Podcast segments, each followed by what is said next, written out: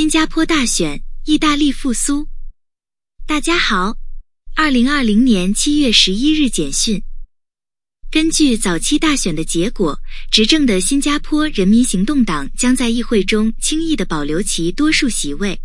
这一结果是毫无疑问的。自从一九六五年独立之前，人民行动党就一直执政。但是反对派也许也有理由庆祝。早期的结果表明。他们可能会抢走九十三个席位中的十个席位，如果他们保持领先优势，将创下历史新高。唐纳德·特朗普总统说，他不再考虑与中国的第二阶段贸易协议，理由是在新冠病毒大流行期间，两国之间的关系受到破坏。特朗普与中国国家主席习近平在经过近两年的断断续续的会谈后，于一月签署了一份初步协议。当时，中国承诺购买更多的美国出口产品，以换取关税减免。中国的航空公司从惨淡的第一季度小幅反弹，但第二季度仍亏损三百四十三亿元人民币和四十九亿美元。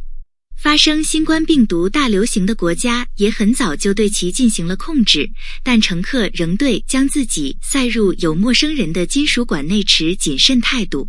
但是，国内旅行开始增加。ABS-CBN 是菲律宾最大的广播公司之一，被拒绝延长其运营许可。自从五月份的最后一个专营权到期以来，它一直停播。议会委员会对他的投票决定将其永久关闭。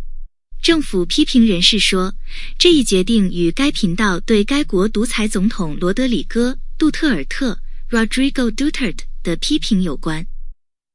周五早些时候，德黑兰西部发生爆炸，导致两个社区的居民无电。这是伊朗人连续几周目睹连夜爆炸，这是第三次。官员们提出了相互矛盾的解释。市长说，这起事件发生在一家生产气瓶的工厂。一位国会议员说，根本没有爆炸。